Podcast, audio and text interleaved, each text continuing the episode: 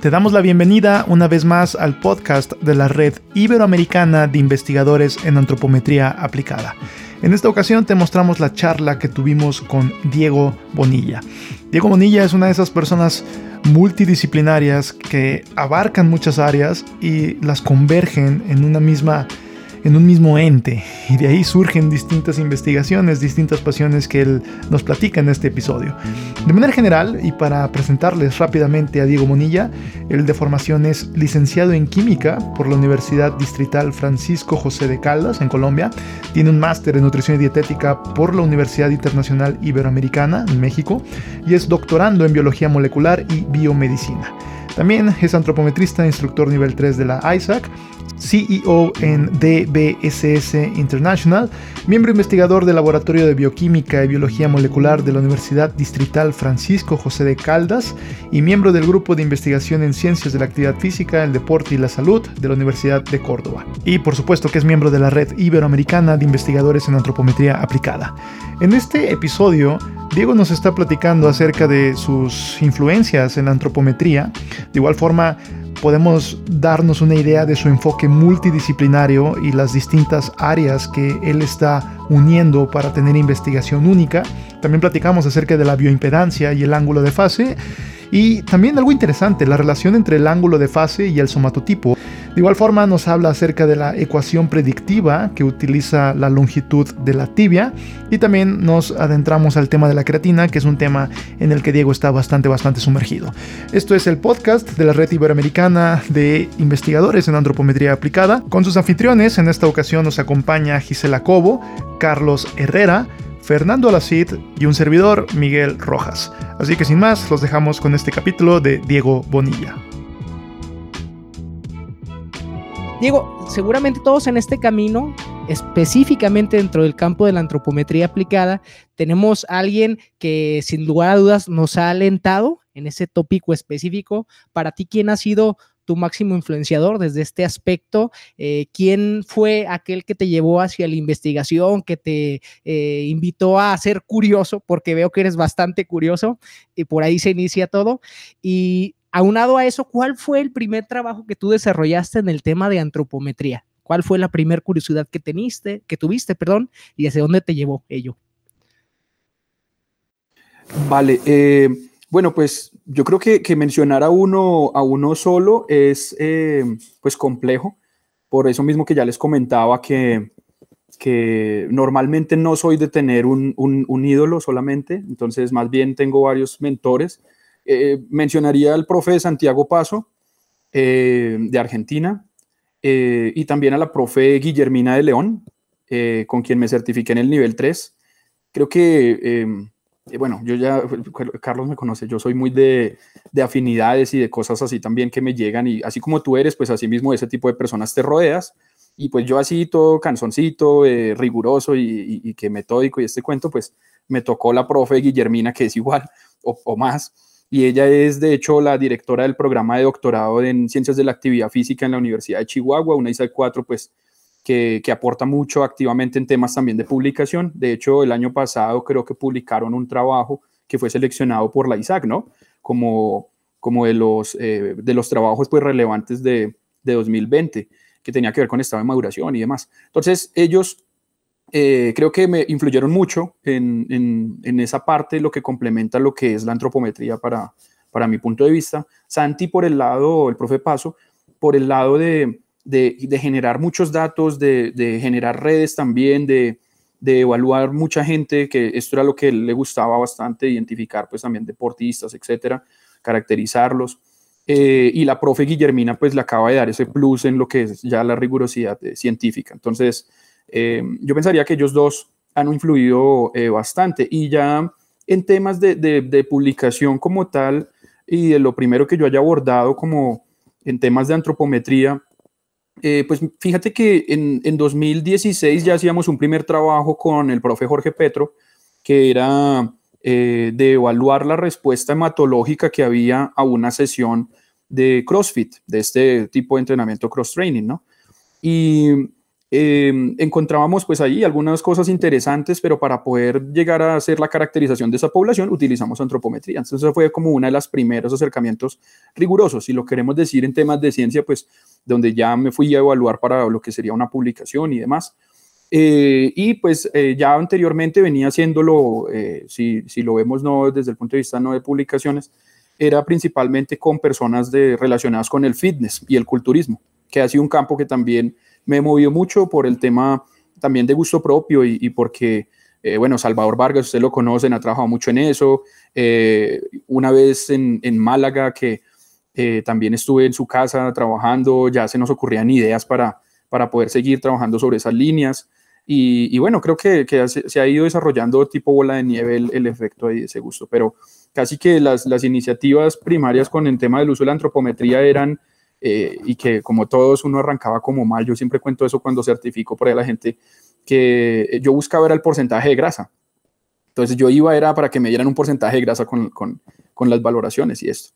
Eh, y ya hoy en día pues sabemos que hay muchas otras cosas. De hecho publicamos este año el trabajo de esta revisión de alcance con, con Carlos y algunos otros miembros, en donde ya planteábamos otro tipo de estrategias e índices que existen para monitorear tal vez esa composición corporal de manera indirecta utilizando índices antropométricos. Entonces, yo creo que ese sería como el, el, inicio, Carlitos.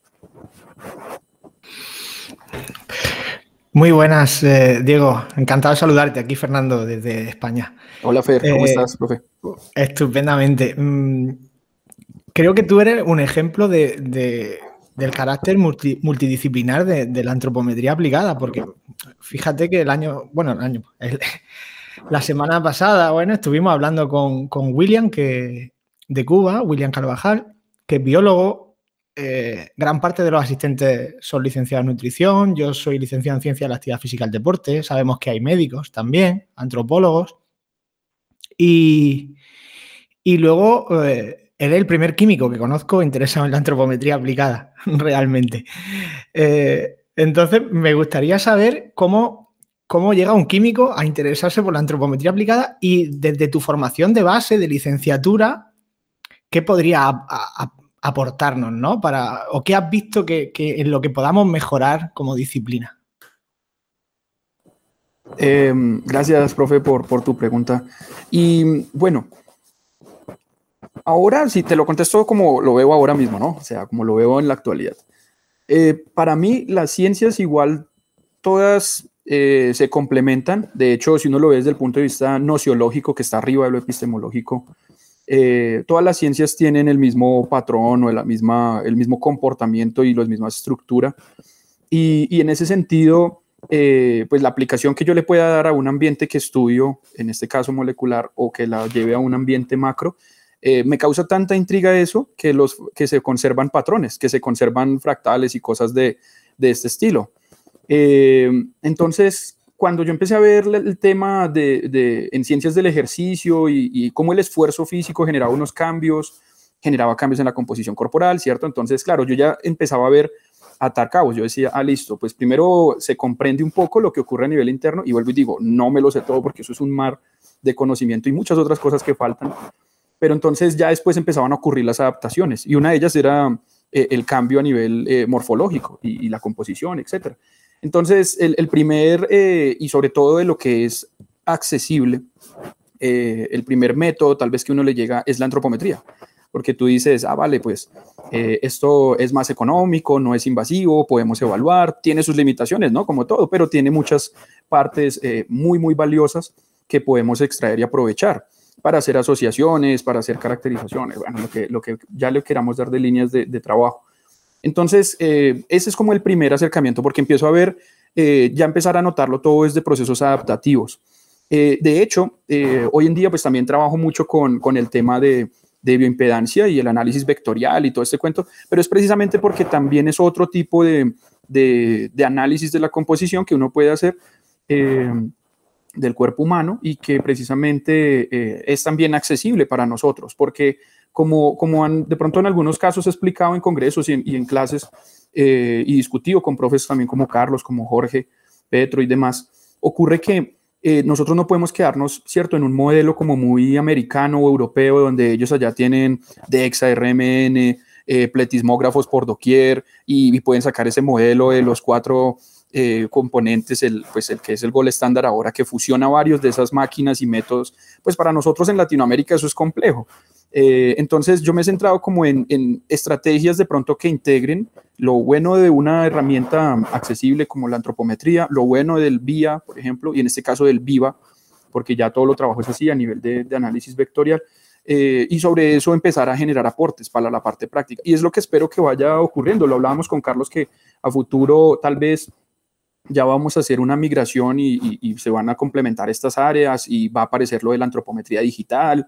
Y bueno, todo, este, todo esto va a facilitar algunas, algunas tareas de lo que se está haciendo. Entonces, profe, sí, yo creo que ese fue el punto como de, de donde me causa mi curiosidad desde lo molecular, eh, conocer las adaptaciones y luego verlas, ¿cierto? Entonces ya las vi, las veía ahí con la gente, cómo iba eh, reduciéndose tal vez esa cantidad de hiposidad o, o bueno, lo que fuera.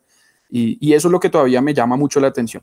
Al punto con decirles que eh, le contaba a Carlos que me metí en otro rollo porque estoy haciendo eh, otra maestría en una facultad de ingeniería en temas de matemática. Y ya le encontré también gusto a eso. Antes no me gustaba la matemática, me parecía como eh, difícil y, de pronto no entendía nada y eso frustra, ¿cierto? Eso es algo normal dentro del proceso de aprendizaje, pero, pero ahora le empecé a entender un poquito más y atando otra vez esos cabos, y, nada, hacia allá quiero ir, hacia allá estoy llevando mi tesis doctoral también. Eh, ando con esas dos enchicharronado, como digo en la palabra así en, Colombia, que, o sea, es mucho trabajo, muy ajetreado de cosas. Eh, pero hacia allá voy, entendiendo procesos de adaptación, llegar a modelarlos, ese es como mi meta, creo que se puede llegar a hacer, modelar todo desde un sistema matemático, eh, cualquier sistema biológico dentro del paradigma de la alostasis, que bueno, si quieren ahorita lo desarrollamos un poco más. Y, y bueno, es muy interesante estos temas pues lo que nos mencionas totalmente es integral, la antropometría aplicada en esa interrelación con, un área interdisciplinar, ¿no? Y Diego, específicamente mencionaste por ahí el tema del ángulo de fase del VIA, siendo tú un experto en este momento y que sé que es un campo de los que actualmente estás estudiando, por ahí ha habido algunas interrelaciones con la calidad celular, ¿cierto? Y es un tema que puedes de pronto integrar ahí tú desde tu profesión de base. ¿Me podrías hablar un poquito más al respecto, sobre todo para comprenderlo más, porque eh, lo he escuchado, he leído muy poco al respecto, pero teniendo tú acá, me gustaría aprovechar para hacerte esa pregunta, ya que muchos de pronto utilizamos el VIA o lo llegamos a utilizar en cierto momento, simple y sencillamente como una herramienta para el análisis de la composición corporal, pero yo creo que esa es su más grande limitación, ¿no? Tiene muchas otras áreas de oportunidad. ¿Nos podrías compartir? Sí, así es, Carlitos. Eh, eh, fíjate que, al igual que en la antropometría que uno arrancaba y cuando yo llegué, porque a mí me pasó, yo decía, bueno, profe, ahora sí, dame la ecuación y, dime qué datos meto y que me dé el porcentaje de grasa, ¿cierto? Porque todo el mundo como que buscamos eso al inicio. Y en el, y en el análisis de, impedancia bioeléctrica pasa igual. Eh, la gente quiere subir a la persona en el dispositivo y pues que te arroje el porcentaje eh, de grasa o el porcentaje de masa muscular, etc. Pero, pero cuando ya uno va escudriñando, uno entiende que tanto la antropometría va a utilizar estas variables predictoras, llámense pliegues, perímetros, diámetros, para integrarlas en una ecuación y eso te arroja un estimador, ¿sí? un valor ahí estimado de lo que sería ese eh, porcentaje de grasa o lo que sea. Y pues en el caso del VIA es igual. En el VIA vamos a tener es que ingresamos datos es de resistencia y de reactancia y las ecuaciones hacen su, rol y al final estiman el porcentaje de grasa. Eh, sin embargo, al igual que en la antropometría, y perdón que lo haga así paralelo, pero es para conservar la línea porque obviamente son cosas muy similares, son métodos doblemente indirectos que, tienen como ese mismo comportamiento, pues ocurre que eh, yo puedo hacer el acompañamiento tal vez con datos en crudo, ¿no? En la antropometría. Entonces, claro, yo hago eh, todo más centrado es en tal vez la sumatoria de pliegues, o en relaciones de esa sumatoria de pliegues con la masa corporal, en donde aparecen otros, otros eh, indicadores como el índice de masa magra, eh, o ya relaciones con perímetro corregido. ¿sí? Entonces, ahí estamos manejando datos en crudo. Y en el caso del, de la bioimpedancia, pues es similar, solo que ahora, eh, como ya estamos manejando datos que van dentro de lo que es una corriente alterna, que son, vamos a verlo como si fuera una onda, ese voltaje y la intensidad va como una onda. Eh, pues cuando esa electricidad, que así es como viene en forma ondulatoria y nos llega a nuestro cuerpo por las eh, ramas que estemos agarrando del dispositivo de bioimpedancia o por los pies, donde sea, pues ocurre que esa onda sufre una pequeña eh, desfase. Y el desfase que tenga esa onda va a depender de cuál es o qué tipo de estructura tiene la materia con la cual está chocando, que en este caso va a ser nuestras células. Si las células son eh, de una calidad integral, desde su calidad integral membranal, es como mala, es decir, que pueden ser procesos como una sarcopenia o el cáncer o alguna enfermedad, pues ese, ese desfase no es tan grande. Eh, por lo tanto, eh, no va a ocurrir como mucho desfase en esa onda que, les comento de la, electricidad. Eh, mientras que si la célula es más robusta, es saludable, tiene pues una buena cantidad de ciertos tipos de, fosfolípidos y cosas de membrana que no se llegan a analizar como tal con el vía, pero que es indirectamente nos lo dice, pues hay un desfase mayor. Y, ese desfase, el equipo lo que hace es que lo grafica en, esto que tú estás comentando, en un ángulo de fase. Eh, que ya entre más alto, entre más desfase haya, entre más, más mayor sea el ángulo de fase, eh, pues vamos a tener una mayor calidad eh, celular. Y, ese es el, el, caso de pronto interesante que uno llega a evaluar porque incluso han habido trabajos que integran este tipo de, gráfico de, del análisis viva, que son distribuciones de Hotelin. Bueno, queda difícil acá ahora empezar a hablarlo de ello, pero estos gráficos del vector que se forma el ángulo de fase lo están eh, vinculando con la somatocarta. Y es bien interesante, hay un trabajo que me gustaría, luego se los puedo dejar también, porque tiene, integra lo que les comento, la, la parte antropométrica, el somatotipo, morfología, con un componente ya más de estado eh, eh, celular, de, de, cómo se encuentra la calidad de esas células. Entonces, y, y eso es como el, punto interesante, Carlos, para responder ahí tu pregunta, y es que sí se puede llegar a hacer un seguimiento complementario entre lo que es aspectos morfológicos externos, que evaluamos con antropometría, y aspectos también de calidad eh, celular, de, volumen celular que llega a tener eh, el aspecto del vía. Tal cual, de lo micro a lo macro y de lo macro a lo micro. Así vas tú, Diego. Entonces, muy interesante todo lo que nos comentas. Oye, Diego, eh, tomando ese, punto de partida del ángulo de fase que, que platicaste, y vinculándolo un poquito con, el, con los fisicoculturistas, digo, no sé si has tenido oportunidad de hacer análisis de ángulo de fase en fisicoculturistas profesionales o semiprofesionales, gente con una enorme cantidad de masa muscular. Digo, porque uno esperaría que a lo mejor ahí salga un, un buen ángulo de fase, ¿no? un número elevado, pero quizá no. Digo, no sé, no sé si has tenido oportunidad de checar eh, eso. Eh, bueno, eh, nosotros hemos trabajado es principalmente con atletas de deportes de combate, esta parte del vía. Con culturistas aún no, lo he hecho. Eh, ya sería por aparte, por, por, temas ya estudios de caso, ¿sí? que te podría contar, no a nivel de publicación. A nivel de, de publicación lo hemos trabajado con, con deportistas de combate en Muay Thai junto con el profe Roberto Canataro, que, que es curioso como dato, eh, todo este tema de la bioimpedancia eléctrica y el análisis viva y el viva específico, que son pues como la tendencia ahora, en ese tema eh, se ha sido desarrollado mucho en Italia. ¿Vale? Entonces, claro, eh, el profe Roberto Canataro, miembro de BCS, pues también él hace sus proyectos de investigación y estamos haciendo cosas allá con él de ese tema. Pero ya hablando de estudios de caso eh, aparte, en culturistas ocurre que, bueno, el, el, ángulo de fase como tal no es que vaya a ser un indicador como tal de la masa muscular. Es decir, pueden estar hasta cierto punto asociados, van a tener una correlación seguramente, eh, pero no es que entre mayor sea la masa muscular, más alto va a ser el ángulo de fase. Entonces, hay unos ciertos, eh, eh, de pronto, valores que se conservan normalmente en, en, nombres que son mayores que en las mujeres, pero que nos dicen es más que nada cómo es esa calidad celular, cómo es esa integridad de la membrana que tenga el sujeto que estamos evaluando. Y sobre todo que dependerá, Miguel, del tipo de dispositivo que tú estés utilizando, porque tú no puedes llegar a hacer el análisis de ángulo de fase, no todos los dispositivos te lo dan, a menos de que no sea eh, más allá de un tetrapolar o un octopolar que ya eh, pues brindan más de esa información. Eh, yo creo que es parte del fenómeno marketingiano también que tiene el VIA, porque como todos estamos de pronto dentro de ese desconocimiento generalizado, entonces buscamos ese porcentaje, ¿cierto? Queremos el porcentaje. Y claro, las casas comerciales no se van a centrar en eso, quieren darte el, porcentaje a través del vía. Pero, pero tú, eh, y a medida que vaya cambiando todo esto, podrías esperar que en el futuro eh, ya la gente pida es más bien eh, el vector, ¿sí? ¿Cuál es la reactancia? Dame el ángulo de fase, dame el gráfico este de la distribución de Hotelin y ya con eso yo puedo hacer un análisis más interesante. Pero pues por ahora creo que no, no podemos llegar a Incluso calidad muscular hay algunos que también pueden cuantificarlo, no digo como tal. Sí, lo estiman, estiman la cantidad de masa musculoesquelética, así es. Oye, Diego, eh, tú nos haces favor de compartirnos una publicación en donde estás relacionando justo esto del ángulo de fase y el somatotipo. Primer pregunta, eh, ¿de dónde sale el planteamiento de relacionar? Eh, hasta se me hace difícil plantear la pregunta. Ambas variables, ¿no? Sí, sí, porque en una parte estás determinando pues básicamente tres componentes del somatotipo y por el otro lado, en cuanto a ángulo de fase, estás determinando qué calidad tiene ese tejido en específico, ¿no? Entonces, ¿cuáles son tus hallazgos? Esa es la segunda pregunta. A ver si nos puedes este, ahí ampliar más el tema.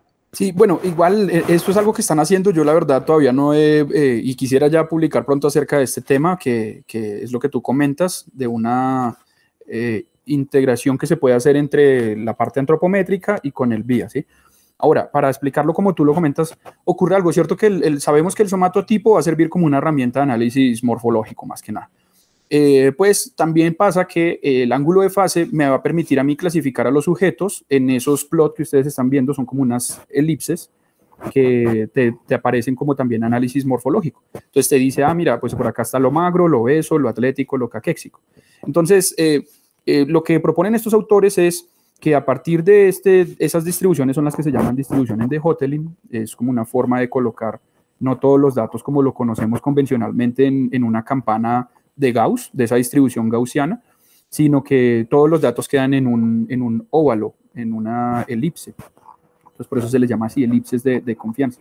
Eh, y pues ahí pues eh, sería de pronto lo que ellos plantean es de pronto fácil pensar que yo podría solapar los datos del somatotipo a nivel morfológico con los plots que me generan estos, porque también van a tener eh, en el somatotipo una parte donde hay una mayor tendencia hacia la obesidad, o en donde podemos encontrar los atletas más magros, o donde podemos encontrar una persona mucho más delgada. Entonces, eh, esa es como la, la relación que hacen y que sobre todo busca es establecerlo en términos, como lo decía Carlos, en, en términos de ángulo de fase, o sea, de lo que son parámetros de datos en crudo. No meter eso en ecuaciones, no meter eso para allá. Otro también de los trabajos últimamente o recientemente que has publicado, Diego, que me parece muy interesante y que incluso ha sido un área en donde ambos hemos coincidido, es sobre todo este aspecto de que la antropometría llegue a todos, ¿no? Trabajado bajo el principio de la justicia, la equidad, eh, la igualdad y que es precisamente llevarlo a poblaciones especiales.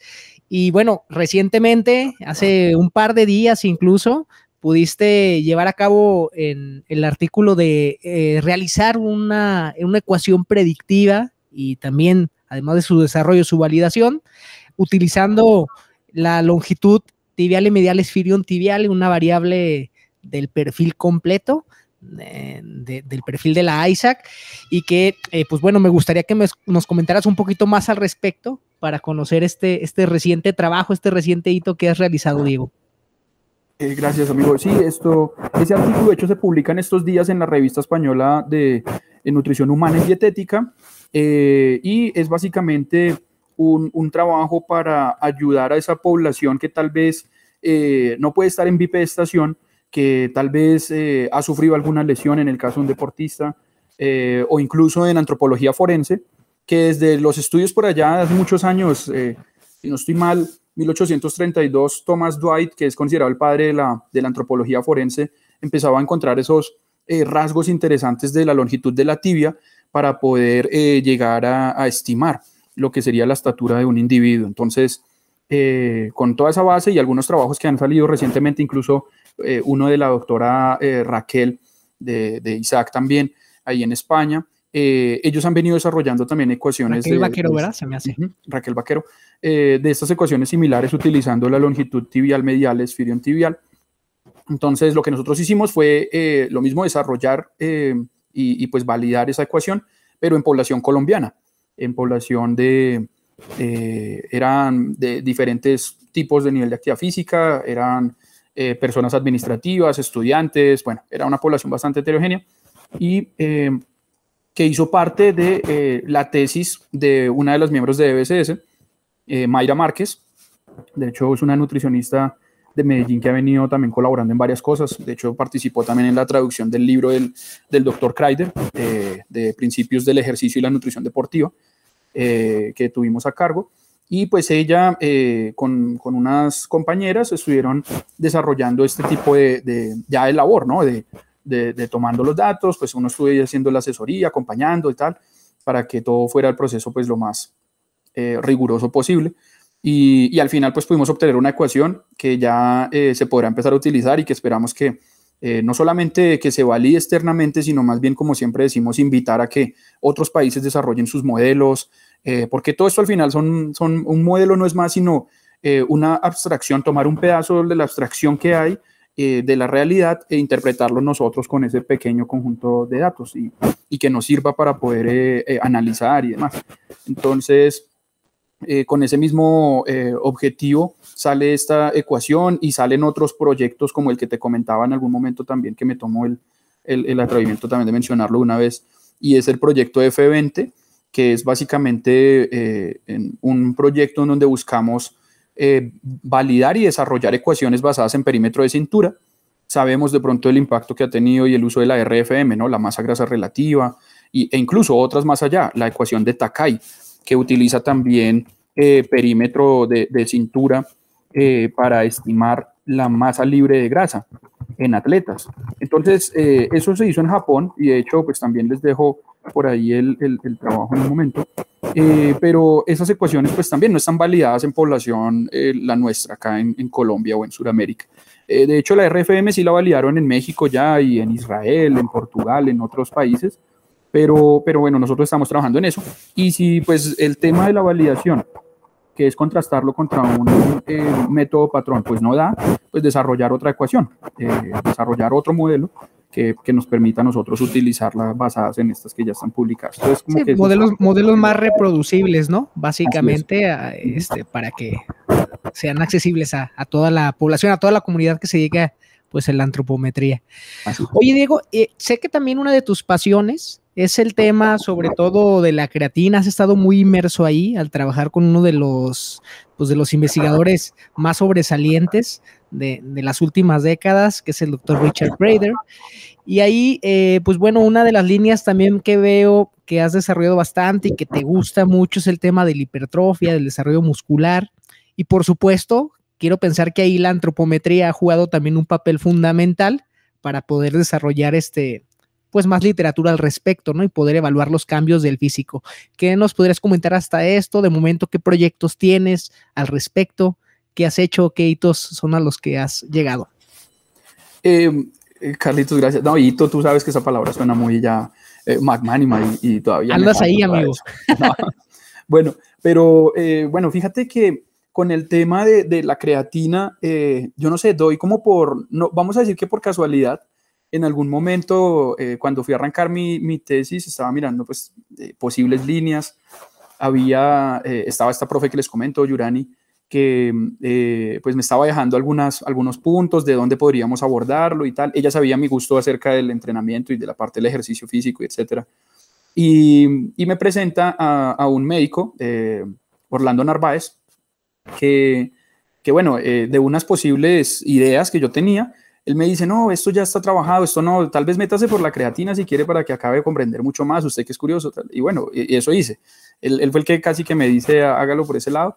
Eh, y, curiosamente no, ni más, ni más supe de él, no he vuelto a hablar, ojalá algún día me lo vuelva a encontrar para agradecerle, porque ya antes todas esas personas que yo citaba, Rosson, Kreider, Stout, Kalman eh, y otros, Baliman, eh, Uwe son de los que ya le han metido en la parte de fisiología muscular al tema de creatina, pues eh, ya hoy en día puedo decir con, con de pronto algo de, de, humildad también, que decirlo no me hace humilde, pero en serio con mucho respeto hacia ellos, con mucha admiración. O sea, yo me siento cuando estamos ahí trabajando en los correos y, y no, manda un correo el doctor Baliman. Imagínense que el doctor Baliman fue el que... Un sueño, ¿verdad, Diego? Sí, es un, eso es una cosa que uno, uno no se lo cree, pero que al mismo tiempo es una responsabilidad grande, porque no puedo quedar mal. O sea, si estoy ahí por medio, no, no puedo salir con una babosada, entonces me toca trabajar.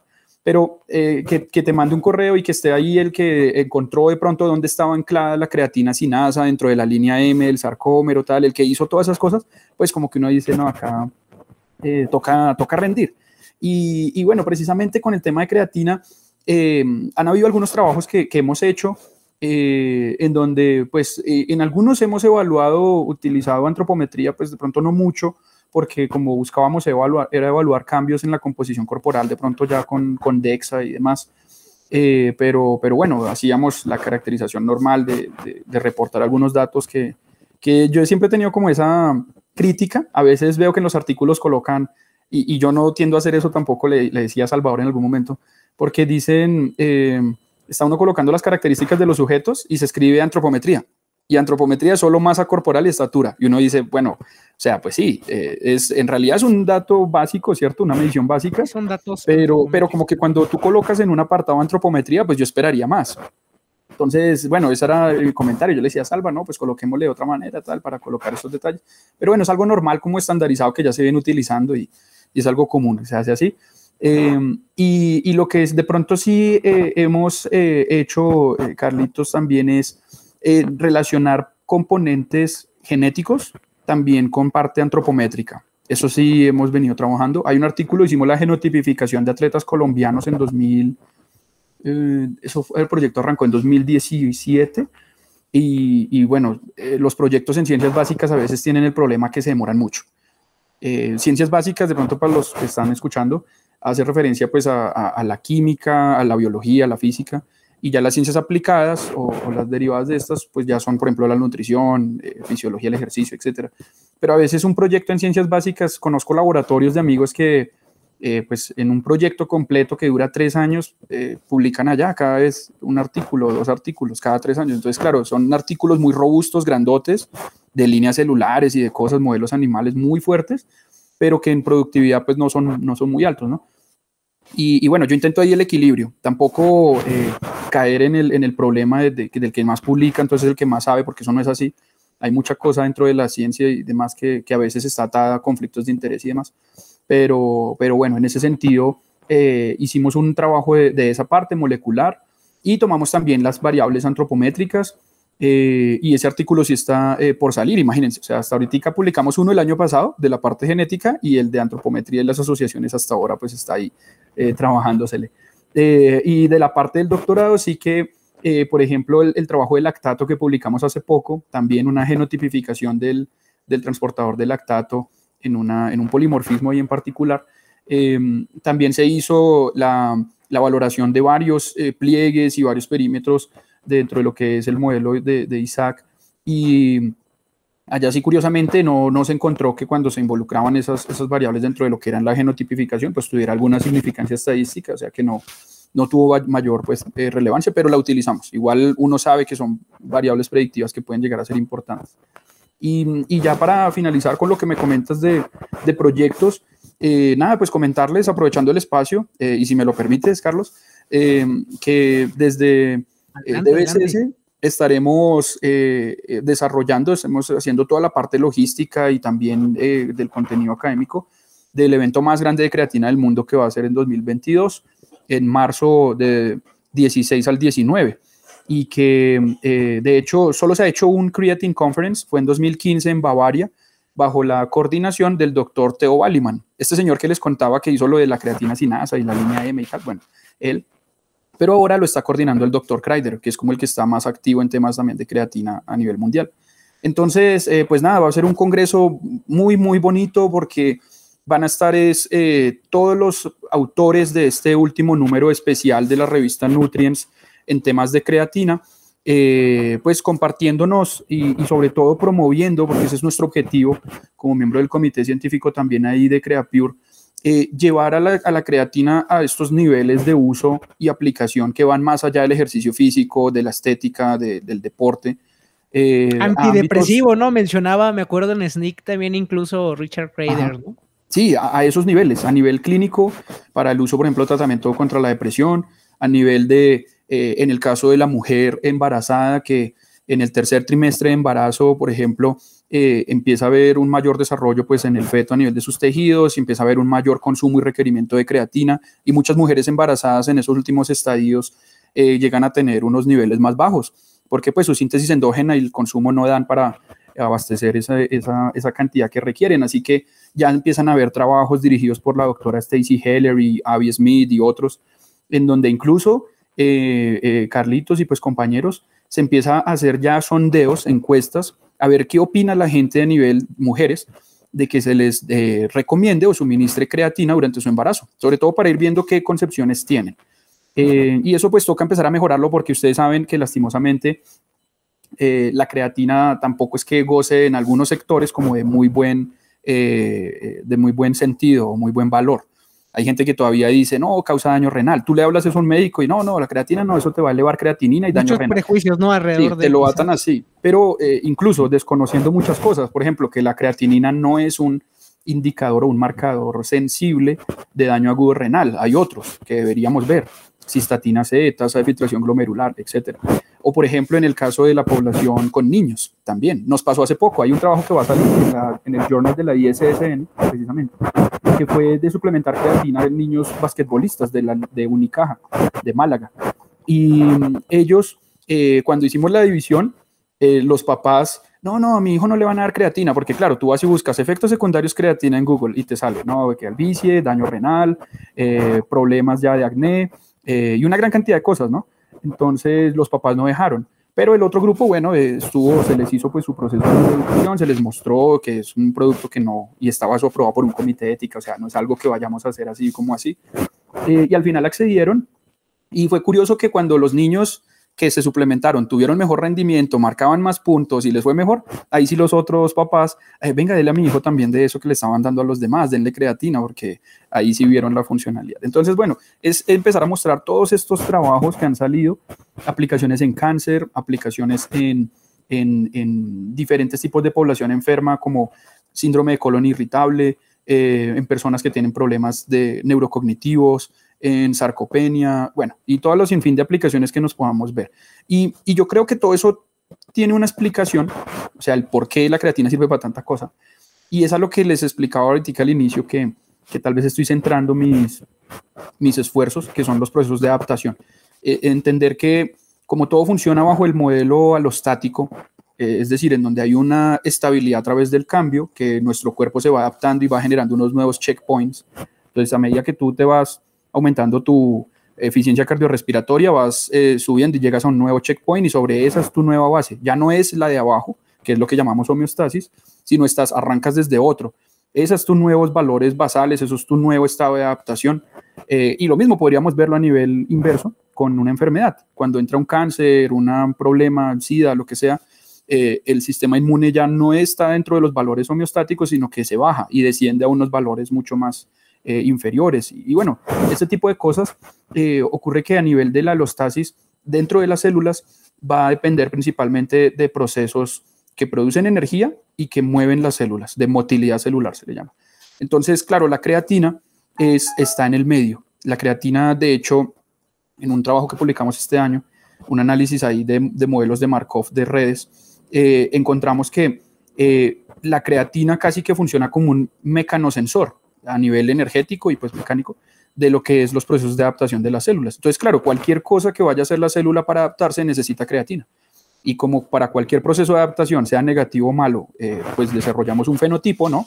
Llámese pérdida de masa muscular por la sarcopenia o, o un cáncer o lo que sea.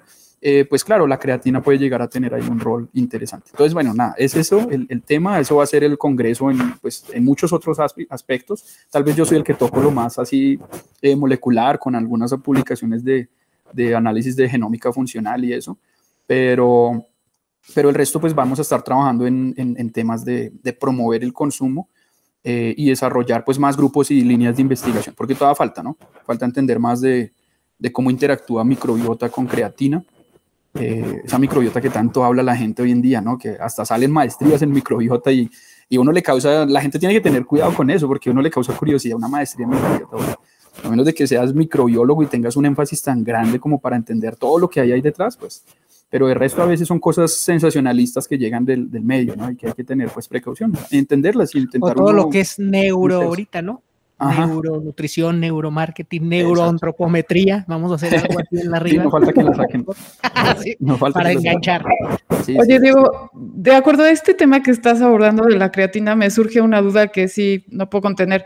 En el tema de la, de la disponibilidad, o sea, al menos aquí en México buscas creatina y normalmente la vas a encontrar disponible en una tienda de suplementos porque tiene como que todo el enfoque hacia lo que es el incremento de masa muscular, de fuerza, etc. Entonces, cuando tú hablas de un tema de suplementación en el embarazo, suplementación para niños y adolescentes, ¿qué tanto desde esa, de ese grupo de estudio están eh, previendo que, que tenga un grado farmacológico o que llegue en un vehículo que sea seguro?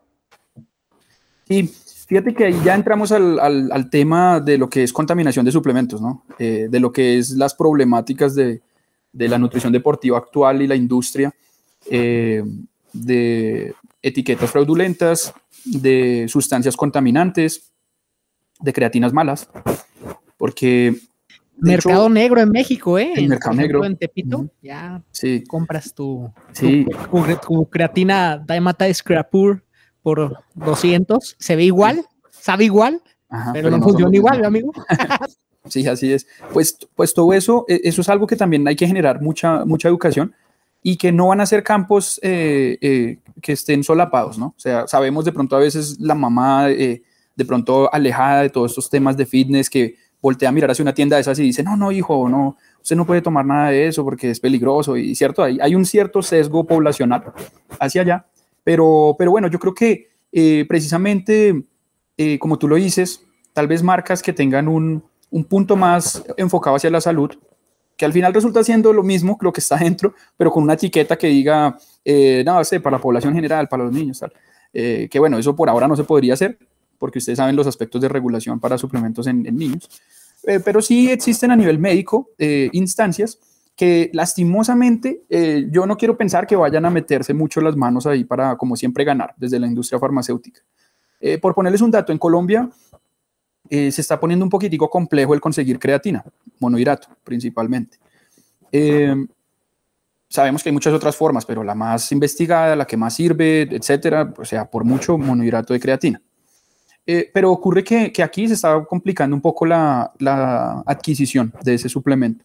Y yo mandé un derecho de petición al, al INVIMA, que es el que regula acá medicamentos y alimentos en Colombia, eh, porque primero encontré varias fallas en lo que eran a la hora de que ellos emiten un concepto y demás, estaban utilizando por allá los consensos de, de, eh, de la EFSA, de la European Food Administration, eh, de 2004, imagínense, cuando ya han salido otros en 2011 y otros más recientes incluso y con cosas, o sea, cosas técnicas que uno nota desconocimiento, donde había una falla de pronto ahí dentro del propio cuerpo médico y demás. Eh, pues lo curioso fue la respuesta también.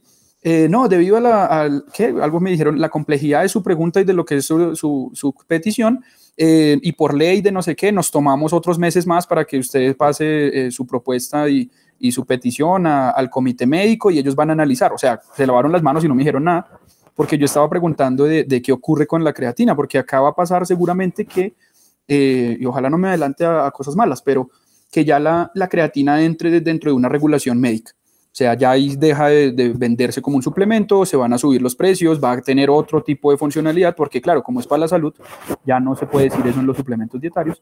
Y, ese sería como uno de los problemas más grandes que se pueden llegar a presentar. Sí, y la prescripción, ya no la puede hacer un nutricionista, eh, muchas cosas que eso abarca. Entonces, eh, esperemos que eso no sea así y que por ahora, eh, pues sobre todo productos que estén eh, de muy buen reconocimiento, ¿no? CreaPure, yo tengo sesgo ahí, una vez lo digo, a mí no me crean, ya toca que lo vean, pero porque pues yo hago parte del comité ahí de CreaPure, pero pues esa es la marca que más he utilizado de, de creatina monohidrato en todos los estudios y pues como la más respaldada. Entonces, eh, sería como esa lección. Y, resaltar nomás como dato, Gisela, porque ocurre mucha cosa también en temas de, de, la población y es que la gente confunde, por ejemplo, micronización con algún tipo de fórmula. O sea, la gente cree que micronización o creatina micronizada es un tipo de creatina diferente. pero, pero la creatina micronizada no es más sino que el tamaño de partícula ya es mucho menor y se hace es como para dejarla más fina y que pueda eh, solubilizarse más fácil en el líquido que tú la vayas a beber. Pero la gente todavía pues lo menciona así, ¿no? Dice, no, creatina micronizada diferente de la monohidrato. Pues no, son lo mismo. Marketing. Sí, ha de ser mejor. Sí, sí, al final es más fina y ya está. Y, y, y la creatina también, eh, también como recomendación para todos los que están escuchando, que no se dice monohidratada, que eso sería como decir, eh, no, no llamarle cloruro de sodio, sino sal clorurada, o como decir alguna cosa así, o sea, que suena como muy X, ¿no? Entonces, bueno, en forma monohidrato de creatina y fin. Oye, Diego, eh, me estoy dando cuenta que eres un verdadero fichaje para, nuestra red de investigación. Desde luego tiene mucho que aportar y, claro, en ese sentido, pues yo quiero, quiero plantearte una, cuestión. Tú sabes que eh, esta red, la RIBA, busca eh, pues la sinergia, la colaboración entre, entre todos los que la componemos y, ¿por qué no?, en, aquellos que pues, no forman parte, pero tienen algún interés en, investigar en antropometría aplicada. Desde ese punto de vista, yo supongo que, bueno, por, lo poco que te conozco, sé que eres una persona abierta a colaborar en, mil, en mil frentes, porque además, cuando has pedido ayuda, también te han contestado, ¿no? En ese sentido, pues tiene una deuda, ¿no? Con, la ciencia. Eh, en ese sentido, pues claro, ¿qué, competencias, qué puede aportar tú a un trabajo que, yo ahora mismo esté desarrollando un proyecto o alguien que está empezando que necesite ayuda para hacer un proyecto antropométrico o cualquier otro tipo de trabajo? ¿Tú en, qué podrías echarnos una mano? Eh, profe, gracias. Primero, eh, en serio, un honor y, también admiro y leído mucho tus trabajos y cito mucho, sobre todo en las clases, por, por temas de, de proyectos que has hecho, de ese artículo que publicaste por ahí en, en Canoístas, eh, del análisis morfológico con varios índices, etc. Así que desde toda esa parte que, que tenga que ver con eh, el tratamiento de datos, con eh, esa parte de la extensión y aplicaciones que hay sus posibles asociaciones con ciertos fenómenos adaptativos. O sea, a mí todo eso es lo que me llama la atención, profe, y, y pues abierto a, a, colaboraciones como tú dices, de, de poder hacer esto un poco más, no solamente práctico, que ya lo es, porque es muy práctica la antropometría, sino eh, llevarlos a ese punto ya de la analítica correcta, que es donde yo siento que hay más falta. Porque eh, todo mundo listo, miden muy bien y tal, pero muchos no saben ni sacar su error técnico de medición, no lo, ni lo saben qué es. Eh, ah, sí, es lo que me da la planillita aquí al final, ah, sí, es tanto. Bueno, pero ¿y eso qué significa? Eso para análisis de cambio, por ejemplo, de un intervalo de confianza, etcétera. Eh, entonces yo me he metido mucho en esa parte analítica, profe, y, trabajo ahorita con, con temas de, de, inteligencia artificial. Eh, creo que te comentaban alguna vez con estos temas de clustering, que es uno de los muchos tipos que hay, pero, pero eh, he aprendido algunos nuevos interesantes que, que, valdría la pena explorar. Por ejemplo, con análisis de redes neuronales, eh, que ya son como pasar de los modelos matemáticos convencionales de ecuación, como estos que incluso desarrollamos, que publicaremos ahorita pronto, como dice eh, eh, Carlitos, o como el que publicamos de la ecuación de, en paratletas, pero pasar ya hacia redes neuronales y modelos que, que, que no utilizan ese tipo de, de, metodología, sino que utilizan es otros que van más allá eh, y profundizan y sirven, se complementan, extraen datos, etc. Así que esas son como mis líneas. Yo he trabajado desde, desde salud, deporte, yo creo que identificación de talento y todo, pero porque yo parto del hecho que igual la parte biológica, el componente es un ser humano, y va a tener diferentes procesos de adaptación y fin, y ya. Entonces, entender el proceso de adaptación que vaya a ocurrir es el que, el que ya uno empieza a leer. Entonces, si tú trabajas, por ejemplo, en nutriólogo deportivo, ah, vale, pues te, te especializaste en adaptaciones del deporte y más de un deporte en particular, de todos los que hay. Y ahí en, ese, en esa ramita trabajan muchos, ¿no? Eh, pero entonces yo intento integrarlo es como desde la, el proceso adaptativo en general, porque todos van a tener como un mismo, eh, un mismo patrón. Hay unas cosas que, que, para volarle la cabeza, hay una cosa, hay un profe que me está dando clase ahorita en la, en la maestría, que es eh, la teoría de, de, medida y los modelos fractales en matemáticas.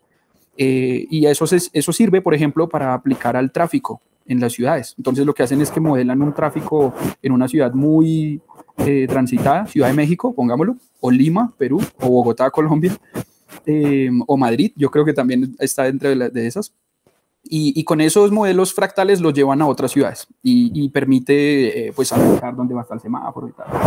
pero eso está poco explotado en nuestro campo. Y, son cosas, modelos matemáticos muy, muy avanzados y pues bonitos de pronto de, trabajarlos. Yo estoy aprendiendo, yo la verdad soy un estudiante más, como siempre digo, pero, pero van a permitir hacer ese tipo de, de situación. Fantástico, Diego. Pues nada, eh, yo creo que queda claro que si, si, tenemos unos datos y queremos darle una vuelta más, eh, hay que ponerse en contacto con el profesor Diego Bonilla, que no creo que haya ningún problema en dejar el email en, la descripción del podcast, ¿no? Claro, claro que sí, sin ninguno. Pues cuidado porque puedes puede morir de éxito, Diego, puedes recibir muchas muchas solicitudes y bueno, yo estoy pensando en alguna base de datos que tengo por ahí que a lo mejor le podíamos dar una vuelta más.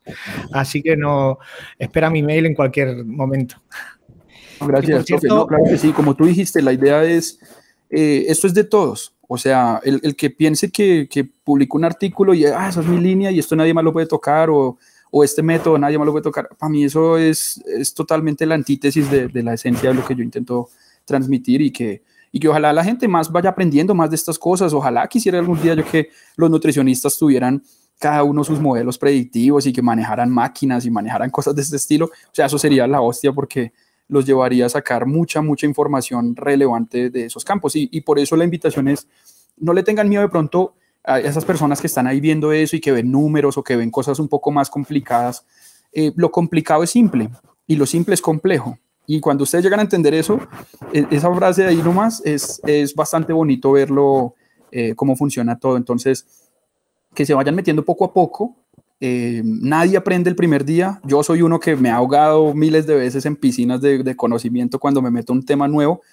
Eh, me toca salirme o me rescata alguien y luego otra vez me vuelvo a meter, pero, pero si no estoy ahí zambulléndome una y otra vez, al final no me voy a familiarizar. Entonces, eh, quedarse desde la barda, desde afuera, pues es muy fácil hasta criticar y decir, cierto, hay gente que, que se centra en eso. Eh, y decir, ah, no, pero esto no se hace así, esto se hace así, tal, pero, pero eso no aporta nada. Entonces, vayan metiéndose un poco a poco en conocer estas cosas. Eh, y una, una, frase última, perdón que me, me, extienda tanto, yo hablo mucho. Eh, en, las, en estos tipos de, de tendencias que hay tecnológicas, imagínense que si a nuestros papás les dio duro cuando salieron los celulares y los computadores, que ellos iban a coger eso, ay, mijo, ¿qué es eso? Y en cambio uno venía fresco, ¿cierto? Ah, no, pues el chacho, decimos, el que viene y se la sabe todas. Pues ahora nos va a tocar a nosotros todos los que estamos en esta generación, en el futuro, todos los niños van a saber programar, que Python, que R, que estas cosas, y nosotros vamos a quedar ahí así, mirando para los lados. Entonces, hay que estar preparándonos un poco en ese tema, como dice el profe, como dice Carlos, porque, porque hacia allá es donde tal vez la antropometría se va a meter en, otros fondos. Antropometría digital viene sonando fuerte, eh, son algoritmos ya de convolución de imágenes, eh, falta mejorarlos, sí, seguramente, pero, pero van a salir cosas, van a salir aplicaciones, no van a desplazar nunca porque eso, el que llegue a tener miedo de que le van a desplazar el trabajo si es porque tiene inseguridades. En realidad todos estos temas se complementan y más bien sería muy interesante que, que se, puedan, eh, que se puedan ir mejorando estas, estas situaciones. Les voy a compartir también un par de enlaces por si la gente para que le vea ya la aplicación, que ya las hay, eh, de, las posibles eh, rutas de, del uso de esta antropometría digital y software que ya hay por ahí en el medio comentar nada más, Diego, por aquí en la charla nos ha estado pasando algunos enlaces, su correo, que por supuesto estaremos publicando ya alguna ficha, una breve reseña curricular de, Diego para que aquellos que no lo conozcan lo conozcan, junto con toda la información que nos ha compartido para que también puedan revisarla aquellos que nos escuchan, que sepan que, estará disponible en las redes sociales de la arriba para que sigan Instagram, Facebook, Twitter y estén ahí en comunicación. Miguel, adelante. Sí, gracias. Oye, Diego, ya para finalizar, eh, digo, esta pregunta surge de todo lo que te has metido al detalle tan, tan específico de distintos procesos y demás. Entonces, me gustaría saber si hay algo que ha cambiado tu opinión o la forma de verlo, de, obviamente relacionado con todos estos temas del deporte, procesos y demás, pero si hay algo que ha cambiado tu forma de, eh, tu forma de verlo en estos últimos años, eh, conforme tú más te adentras en eso. Yo no sé cuándo vaya a, acabar esto, Miguel. A veces soy muy trágico y digo, no, yo voy tan rápido que quién sabe si iba mucho, no sé, porque yo tengo 32 años, ¿no? Para los que de pronto no, hasta ahora no me escuchan y eso. Entonces, eh, estos procesos van pasando muy, muy rápido y, y, me gusta mucho aprender, como tú dices, y he cambiado mucho la forma de ver las cosas. Al punto que hoy en día para mí no existen, y va a sonar un poco radical, ustedes dirán, uy, pero este man que está diciendo, pero para mí no existen como diferencias en las ciencias. O sea, para mí no existe la diferencia entre el, fisiólogo, el médico, el nutricionista, el tal. Eh, son, esos son rótulos que nos han puesto eh, dentro de los modelos para poder comprender y enfrascarnos dentro de lo que sería relativamente fácil de comprender para un grupo poblacional. Porque donde nos enseñaran desde la base que, que todo es como eh, matemática aplicada y que de eso se sienta todo, ya le podemos colocar el nombre que queramos, pues uno podría analizar cualquier tipo de fenómeno eh, la especialización es necesaria, obvio, y también la promuevo y uno se especializa. Yo me especializo en, biología molecular y estas cosas, pero, pero la aplicación es general. La aplicación no es solo de, un, campo. Esa misma aplicación se da en otros campos.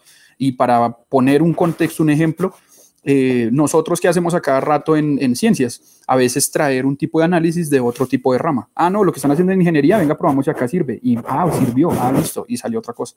Eh, probamos con un, incluso, eh, y, el conocimiento también es una copia, entre comillas, ¿no? Esa palabra, lo voy a explicar. El conocimiento es una copia porque nosotros lo que hacemos es emular la naturaleza. O sea, ¿cuáles son los algoritmos más populares hoy en día? El algoritmo evolutivo, por ejemplo, se llama, en, esto de aprendizaje automático y redes y todo eso, eh, de inteligencia artificial. ¿Y qué es el aprendizaje, el algoritmo evolutivo? Pues no es más sino el mismo, como intentar arremedar eh, lo que hace eh, la célula cuando evoluciona, que hace una mutación, que hace esto y que entonces la célula va evolucionando. Entonces, eh, nosotros en realidad deberíamos empezar a ver más como esos procesos de cómo funciona el cuerpo humano, o sea, ir a mirarlo, cómo funciona, cómo funciona la ecología, cómo funciona el agua, cómo funciona la materia. Y, créanme que después uno empieza a encontrarle ahí las, como las proyecciones y tú dices, ah, pues esto es lo mismo que ocurre en un proceso de reducción de grasa o en un proceso de tal cosa y, se, y, se, llegan a abordar eso. Pero bueno, tal vez estoy abordándolo desde un punto de vista muy abstracto y lo estoy mencionando así, pero eso es como algo que me ha cambiado a mí mucho. Entonces, por eso es que yo no tengo limitaciones en trabajar con, pues, con cualquier persona, porque al final de cuentas de todo mundo se aprende, hasta de alguien que, que uno considere que, que, no es de nuestro campo. Eh, tú puedes aprender mucho y puedes llegar a, a, hacer unos mix ahí bien sabrosos, bien bacanos, porque tú resultas trabajando con, eh, mezclando marketing con nutrición, eh, y entonces, ah, bueno, sale en otro ámbito ahí grande de trabajo. El problema es cuando ya hay, eh, eh, pues, gente de pronto que por el conflicto, ¿cierto?, de este económico, quiere empezar a venderte una cosa, una receta, un, un detalle, y pues, ese es el Pero bueno, es, es más que nada eso lo que más me ha cambiado, Miguel, yo creo. Excelente, Diego, pues muy interesante. Sin duda que todavía podríamos extendernos más quedan abiertas las puertas para en alguna futura ocasión seguir adentrándonos en algunos de estos detalles, pero pues ha sido un gran honor eh, todo lo que tienes que compartir y digo, me, sorprendió que dijeras que tienes 32 años, todo lo que has hecho en un relativamente corto periodo de tiempo, entonces todo lo que falta, todo lo que falta. Pero bueno. Bueno, gracias. Ha sido un gran gusto, muchas gracias. No, muchas gracias a ustedes, profes, por la invitación y pues a toda la gente que nos escucha que estén atentos a todas las colaboraciones, a, los trabajos que van a ir saliendo de arriba, como ya mencionaba el profe Fernando, que, que sin duda alguna esto es para, para, todos, esto es para el avance de la comunidad y, y, me gusta mucho eso, precisamente casi que por eso cuando el profe extiende la invitación y mediada por Carlos seguramente, eh, eh, cuando mencionaban antropometría aplicada, eso es aplicación y eso es lo que me llamó la atención y por lo que debemos hacerlo. Entonces, eh, encantado de estar acá y espero verles en una próxima oportunidad.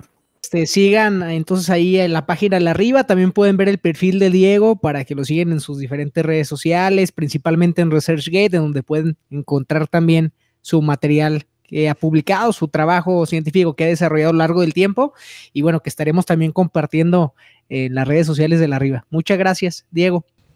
Esperamos que haya sido de tu agrado este episodio. Nos escuchamos la próxima semana. Hasta luego.